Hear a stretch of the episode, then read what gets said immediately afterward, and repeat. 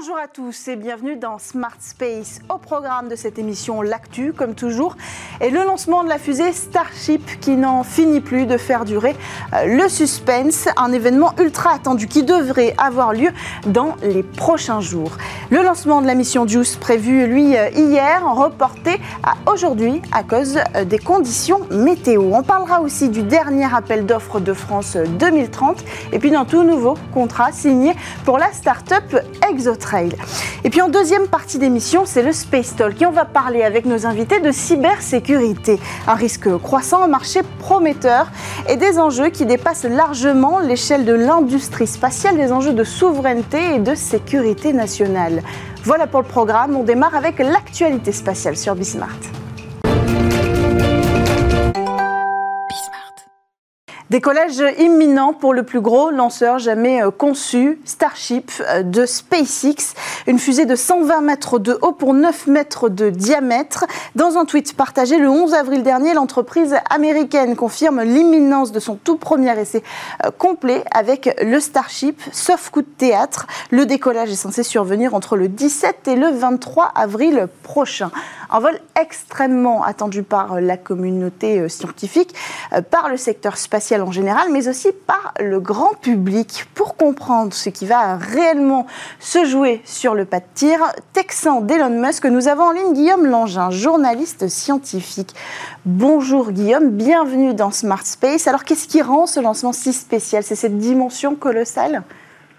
Oui, bonjour euh, Cécilia, absolument. Donc la, la, fusée, la Starship de, de SpaceX, euh, c'est la, plus grande euh, jamais conçue. On est vraiment dans la catégorie des lanceurs ultra lourds. On peut la, comparer à d'autres lanceurs immenses qui ont, fait l'histoire euh, du spatial. Donc la, mythique Saturn V euh, qui a amené les, humains sur la Lune lors du programme Apollo, ou plus récemment le SLS de la NASA. Le Starship bat beaucoup de records. Une des caractéristiques assez hors normes, c'est le nombre de moteurs qui vont s'allumer de concert. pour son premier étage, là, le Super il en embarque 33, 33 moteurs qui vont fonctionner ensemble. Il y avait une fusée soviétique, la N1, développée dans les années de guerre froide, qui, elle faisait tourner 30 moteurs ensemble. Elle a jamais très bien marché. Euh, et puis le Starship, s'il est si massif, c'est qu'il peut envoyer des très grandes très grande euh, charge utile en fait en, orbite basse. Euh, euh, c'est de 100 à 150 tonnes qui sont envoyées en orbite basse. C'est ça l'objectif. Et pour se faire et en plus faire réatterrir des engins, ça c'est notre caractéristique. elle est réutilisable la fusée. Eh bien, il faut embarquer énormément de carburant et avoir une poussée monumentale, si bien que le, risque d'explosion n'est pas n'est pas à ignorer. Donc c'est un crash qu'on pourrait voir lors de ce premier lancement. Et alors, euh, si, j'ai bien compris, elle est réutilisable, mais ce ne sera pas le cas de ce premier essai. Alors ça ne le sera pas effectivement. Euh, néanmoins, le vol test euh, qui est prévu par SpaceX prévoit de faire des pas en avant vers la réutilisabilité dès le début. les deux étages vont après avoir euh, après être montés vont redescendre chacun à leur tour et décélérer pour faire des amérissages contrôlés euh, et puis terminer dans dans, dans l'océan. Euh, sur le thème de la réutilisabilité, euh, ce qui est une grande première également, c'est que l'intégralité de la fusée, l'objectif c'est que l'intégralité de la fusée est réutilisable. Le premier étage, comme le second, euh, la Falcon 9 de SpaceX ou la Falcon Heavy ne réutilise que ses premiers étages pour l'instant. Là, il s'agit de faire rentrer dans l'atmosphère euh, le Starship après qu'il l'a quitté et donc euh, et donc être à l'épreuve de, des échauffements euh, liés à, la grande vitesse de rentrée atmosphérique, vous savez, qui, fait chauffer les, carlingues, et, euh, et voir si, euh, la, protection thermique du Starship est, suffisamment bonne pour, protéger l'engin, ce qui n'est pas non plus garanti. Effectivement, c'est le sujet hein, qui va être observé de près lors de ce premier test. Alors, qu'est-ce qu'on attend concrètement? Donc il y a, des enjeux. Hein. Euh, faire voler une si grosse fusée, c'est euh, déjà une démonstration technologique qui est un, un enjeu en soi. Euh, ce que ce que SpaceX attend, c'est de voir à quel point euh, elle peut avancer vers, vers la, la vision euh, qu'a l'entreprise, la vision qu'a Elon Musk. Euh, je pense à, à deux choses. la première, c'est c'est que le Starship va être capital pour le déploiement de la constellation Starlink. Vous savez qu'il fait débat cette méga constellation de, satellites par milliers, même dizaines de milliers, c'est l'objectif autour de la Terre, également développé par, par SpaceX à l'heure actuelle, euh, la Falcon 9 peut en envoyer un peu moins de 60 euh, d'un coup, ce qui est déjà euh, énorme. avec le Starlink, on, montera d'un ordre de grandeur et puis le but est de, pour SpaceX d'en envoyer énormément, environ 200 d'un coup, et cela permettra à l'entreprise d'atteindre plus vite cet objectif de méga constellation. Et puis il y a une deuxième utilité euh, euh, qui, sur lequel on peut attendre euh, voilà le, le, développement du Starship, c'est c'est le programme Artemis. Vous savez que SpaceX a obtenu de la part de la NASA le contrat de service qui consiste à déposer les, les, astronautes du programme Artemis sur le sol lunaire, depuis l'orbite lunaire jusque sur le sol lunaire. Euh, en plus, euh, l'équipage d'Artemis 2 a été nommé récemment, donc vous voyez l'actualité, ce, ce, télescope en quelque sorte. Ce sera sur le papier euh, pour la mission Artemis 3 à l'heure actuelle que euh, SpaceX devra développer son atterrisseur lunaire et cet atterrisseur lunaire c'est une, une variante du, du Starship. En fait, c'est un vaisseau à tout faire. Euh, donc là, on a un calendrier officiel qui est encore de 2025 pour la mission Artemis 3 visant à poser les, les humains sur la Lune. Euh, ça va probablement glisser, euh, mais c'est un calendrier très très ambitieux. Si euh, aujourd'hui est un échec total, bien sûr, ça, ça enfin aujourd'hui dans, dans, les jours à venir euh, est un échec total, bien sûr, ça va, ça va repousser ce, ce calendrier. Alors pour la première fois, on va avoir deux énormes lanceurs qui vont cohabiter, le SLS et le Starship. Est-ce qu'on aura suffisamment de besoins à adresser? Euh, On le comprend, il y a 40 000 quand même. Euh, euh, l'objectif c'est 40 000 satellites dans la constellation Starlink, donc il y aura des choses à faire. Mais est-ce que d'un point de vue économique, le SLS et Starship peuvent cohabiter? Alors ils ne sont pas du tout en, concurrence pour, pour l'orbite basse. Le, SLS, c'est une, une, fusée d'exploration lointaine. Euh, donc euh, sur ce front-là, ils vont tout à fait euh, cohabiter. dans les premiers instants du, du, programme Artemis, ils vont effectivement collaborer. Donc le SLS amène les astronautes en orbite lunaire. Le Starship, lui, les descend sur la Lune et les ramène, les remonte ensuite en orbite lunaire. Et puis c'est la capsule Orion lancée par le SLS qui les ramène sur Terre. Donc vous avez un petit peu ce, ce, ce tour de passe-passe, ce, ce, pas de deux entre les, les, les, deux, les deux fusées. Euh, plus tard, euh, on peut se demander si le Starship, si tout fonctionne bien, eh bien, il ne peut pas faire ce travail lui-même de partir de la Terre avec des astronautes à bord et de les emmener lui-même sur le, le, sol lunaire. Et pourquoi pas de les ramener sur Terre euh, si les, les, capacités de retour atmosphérique du Starship et sa protection thermique euh, arrivent à être développées correctement. Euh, et là, le Starship pourrait empiéter un petit peu sur, sur le rôle du SLS bon, c'est dans, qui décolle. Alors on va suivre ça euh, effectivement avec euh, attention. Alors on attend, si j'ai bien compris, le top départ de la FAA, c'est ça, pour donner l'autorisation de vol? Oui, absolument. La, FAA, l'administration la, fédérale de l'aviation donc américaine, est, est l'organisme qui délivre les autorisations de, vol sur la base de, respect de critères environnementaux euh, voilà, lancer une, une fusée, c'est pas anodin pour euh, pour l'environnement local euh, et même global si vous en envoyez beaucoup. Donc euh, SpaceX a dû se, se voilà respecter des, des préconisations euh, listées par la FAA ces, ces, derniers mois, ces dernières années, pour obtenir décrocher cette autorisation et qui effectivement devrait arriver là dans, dans les heures qui suivent afin de permettre à, à de lancer depuis euh, son site texan à Boca Chica dans, dans le sud du Texas. Merci beaucoup Guillaume Langin d'avoir pris le temps de, réagir dans le col actuel à cette actualité. On attend avec impatience euh, le lancement de Starship et on en reparlera dès la semaine prochaine euh, sur Bismart. Alors on enchaîne quant à nous avec le reste de l'actualité et un autre lancement très attendu, celui de la mission JUICE qui euh, n'a pas pris hier faux départ pour le programme d'exploration spatiale qui doit révéler les secrets des lunes de Jupiter. Le décollage prévu à 14h15 a été annulé en dernière minute à cause des conditions météorologiques. Le lancement est reprogrammé à aujourd'hui, même heure, depuis Kourou, en Guyane, à bord de la fusée Ariane 5. La sonde atteindra Jupiter en 2030. 31. Nous recevions la semaine dernière Olivier Witas, responsable scientifique de la mission pour l'ESA. Alors rendez-vous sur bismart.fr si vous voulez euh, tout savoir de la mission d'exploration interplanétaire. Du nouveau du côté de France 2030, alors que le président de la République présente le plan eau cette semaine, Bruno Le Maire et Christophe Béchu, ministre de la Transition écologique, annoncent le lancement par le CNES d'un appel d'offres destiné au suivi de la gestion d'eau, précisément un appel d'offres qui porte sur l'achat d'un service de démonstration afin de garantir la gestion quantitative et qualitative de l'eau. Alors, euh, ces services s'inscrivent dans les mesures 48 et 52 du plan eau. Ils s'adresseront aux services de l'État et à l'ensemble des acteurs des territoires mobilisés sur le sujet.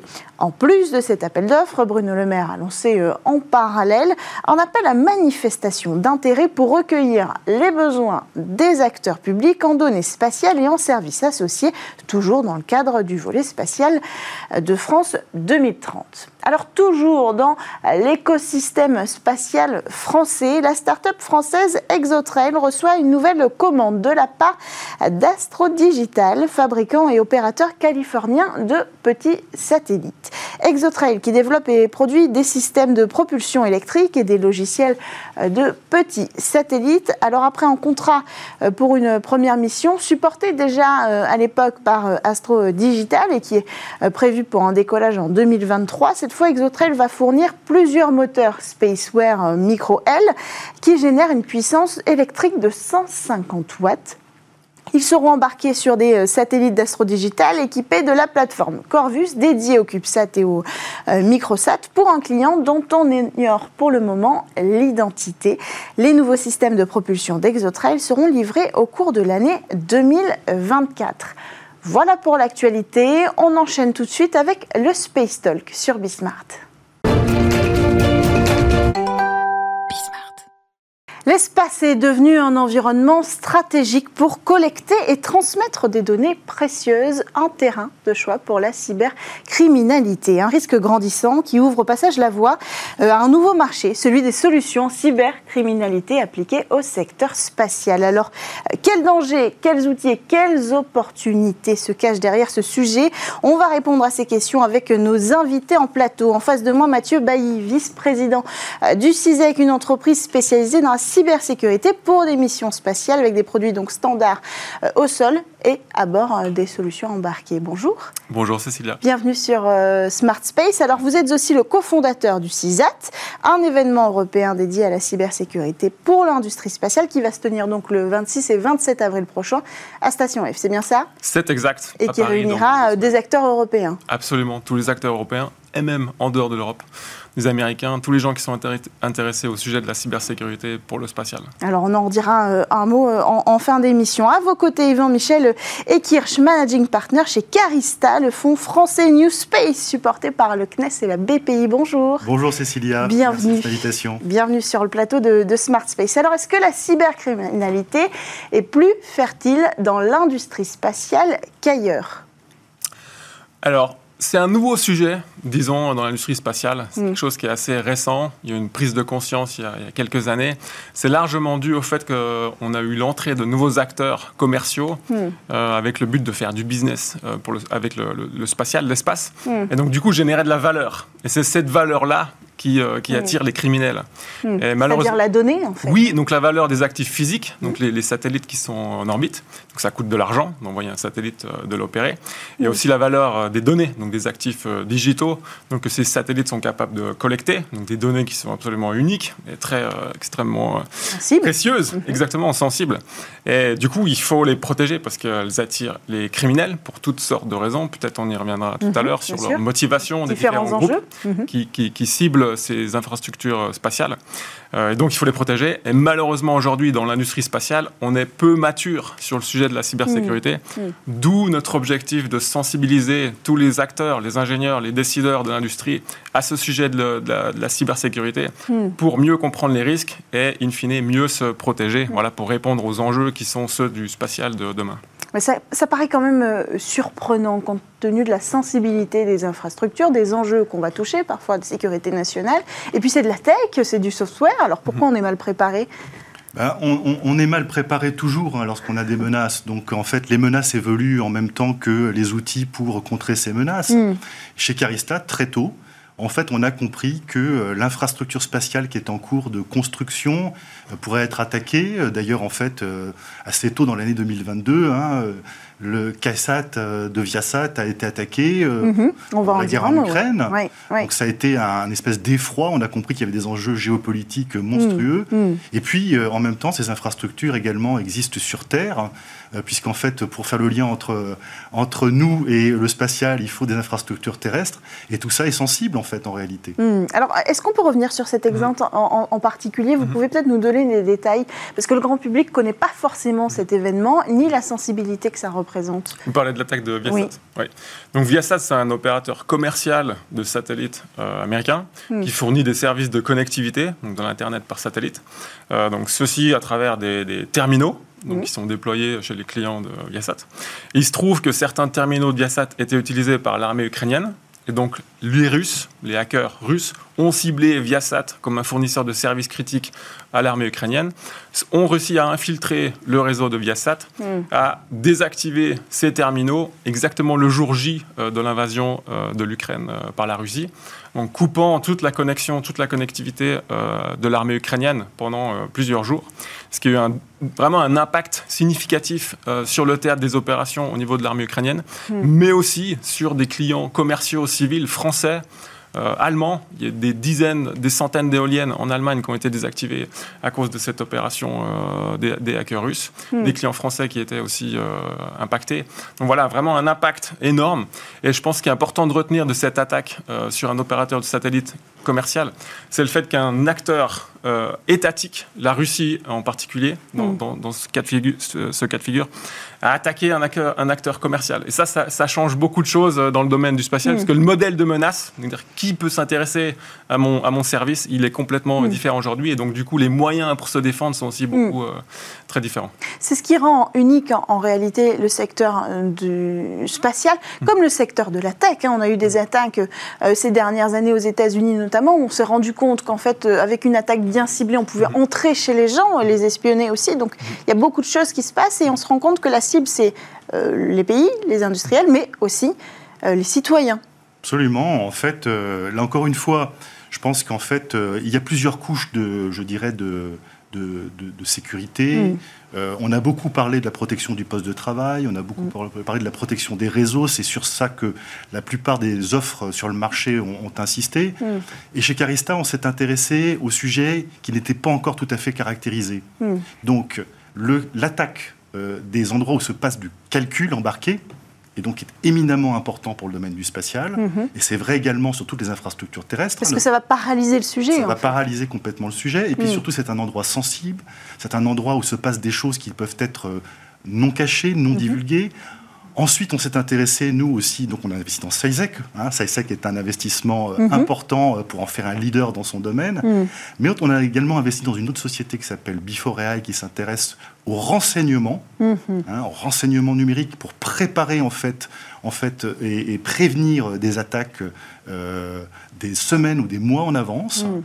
Et puis, euh, effectivement, il faut sécuriser les, communications. Donc, mm. on a beaucoup parlé euh, de cryptographie et on s'est aperçu que euh, les mécaniques, les, ordinateurs quantiques étaient capables de décrypter les, cryptographies. Mm-hmm. C'est une vraie piste, hein, ça, le quantique, sur la ah, cybersécurité, pas seulement dans le spatial d'ailleurs. Hein. Absolument. Et donc, en fait, les liens qui sont des liens radio aujourd'hui vont faire place progressivement à des liens optiques. Mm-hmm. Et on va pouvoir, en fait, envoyer via ces liens optiques des, clés quantiques qui hmm. sont de meilleure qualité, avec une meilleure sécurité que les clés euh, classiques. Hmm. Et pour ça, il faut observer les turbulences terrestres. Hmm. Et euh, le fonds de Carista dédié au spatial a investi dans une société qui s'appelle Miratlas, qui permet l'observation de ces turbulences et de permettre une bonne communication de ces informations de manière optique. Alors on comprend dans, votre discours que pour être efficace sur ce sujet de la mhm. cybersécurité dans le spatial, mhm. il faut être en rupture technologique aussi. On ne peut pas seulement utiliser les mêmes méthodes qu'on utilisait dans d'autres secteurs.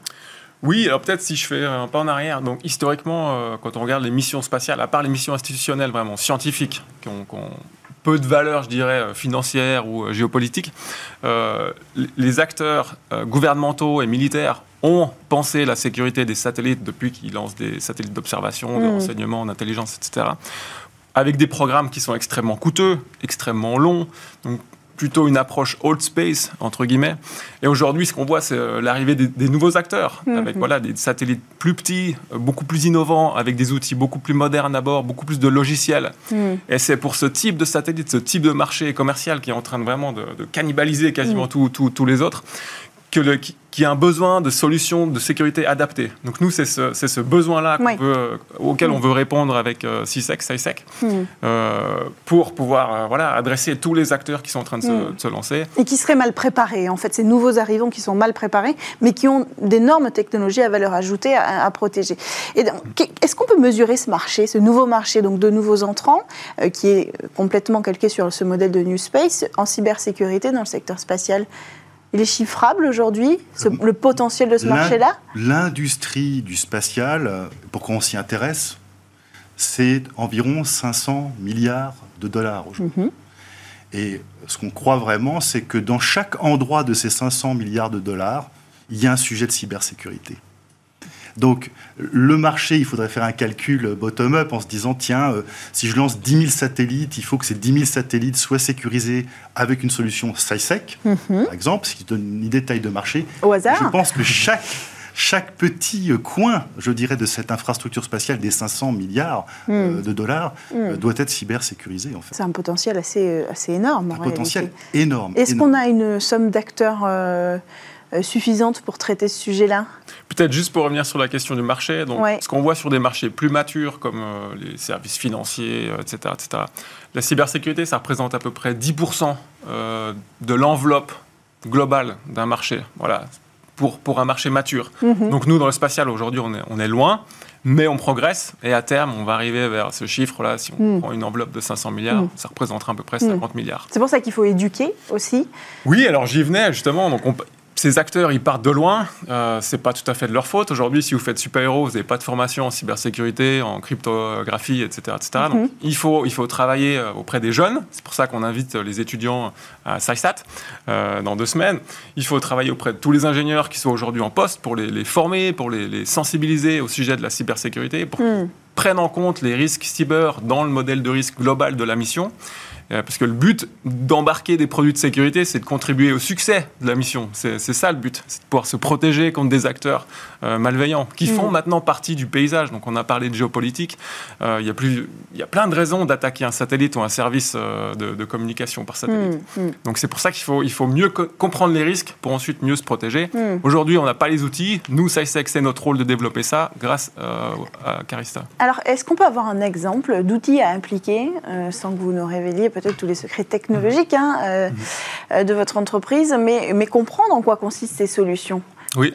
Alors pour bien comprendre, en fait, ça dépend beaucoup du but de la mission. Donc nous, chez SciSec, on a travaillé avec une dizaine d'acteurs, d'opérateurs du New Space, Mm. qui sont venus nous voir en disant, voilà, ça c'est notre business, euh, comment, comment je peux me protéger? Mm. Donc il faut vraiment avoir cette approche de security by design, où on réfléchit, donc qui peut m'attaquer, quels sont les moyens de ces attaquants potentiels. Est-ce que, par exemple, un acteur étatique russe, pour, euh, voilà, pour reprendre l'exemple de Viasat, peut s'intéresser à mon service. Est-ce que je travaille d'une façon ou d'une autre pour les renseignements ukrainiens? Comment c'est s'emplit Est-ce que je veux fournir des, des services au gouvernement français? Etc. etc. En fonction de ça, en fonction du but de ma mission, alors là, je dois décider est-ce que, qu'est-ce qui est le plus critique? Est-ce que c'est la confidentialité des données? Est-ce que c'est la disponibilité de mon service? Est-ce que c'est l'authentification de mes données qui va être la plus importante? Et en fonction de cette réflexion, on met les outils en place pour protéger les données euh, les plus sensibles. Donc c'est vraiment cette démarche-là euh, qu'on essaye de Mhm. promouvoir vers nos clients. Donc du sur-mesure en fait. Oui. Oui, parce que chaque business est particulier, donc euh, il, il faut, il faut réfléchir Mm. ça. Et Mm. ensuite, nous, notre job chez SciSec, c'est de développer des produits qui sont le plus standard possible, qui Mhm. soient le plus intégrables, euh, etc. Oui, etc. L'interopérabilité, c'est un énorme Oui. sujet, surtout dans le secteur spatial. Absolument, absolument. Mm. Donc voilà, on doit fou- fournir les briques de base qui sont ensuite, qui sont ensuite euh, utilisables par tous les, les- les opérateurs aujourd'hui. Est-ce qu'il y a une différence sur ce sujet entre l'Europe et les États-Unis, par exemple? Euh, on, récupère cette vague du New Space. Est-ce que euh, sur, euh, sur le sujet de la cybersécurité pour les acteurs du New Space, aussi, on serait un petit peu en décalage? Je crois qu'en fait, les, en tout cas, les besoins sont les mêmes. Si on regarde euh, les constellations, qu'elles soient de petite taille, de taille moyenne ou de grande taille, hmm. Starlink, euh, Planète, euh, OneWeb, mhm. mhm. les enjeux sont les mêmes. Mhm. Donc en fait, est-ce qu'ils sont protégés? Est-ce qu'ils sont protégés? Ils ne le diront pas en fait, hein, mais je pense qu'ils ont nécessairement besoin de vérifier s'ils sont protégés et s'ils ne le sont pas tout à fait, de faire appel à SciSec pour être, euh, pour être protégés. on se rend compte du potentiel du marché aussi, de l'importance de réagir vite, de trouver des financements, Absolument. Euh, d'avoir de nombreux acteurs pour voilà, euh, mhm. ne pas être en retard sur ce sujet-là. Quoi. Il y a un sujet d'enjeu européen, de souveraineté, qui s'appelle RISquare, hein, mhm. qui est la constellation européenne lancée mhm. assez récemment par le commissaire européen Thierry Breton. et la cybersécurité est au centre euh, des consortiums qui seront créés pour euh, euh, aider cette, cette nouvelle constellation à être aux mm. normes, aux, meilleurs standards mm. de cybersécurité en Europe. C'est une transition toute trouvée. Est-ce qu'il faut normer davantage la cybersécurité, la sécurité dans le secteur spatial en particulier? Est-ce qu'il va falloir imposer une réglementation efficace ou est-ce que ça se fera seulement par le privé? De la manière, de manière un petit peu similaire à celle que vous avez pris comme exemple Exotrel. Vous avez parlé d'Exotrel, qui est une participation historique de Carista également. Mhm.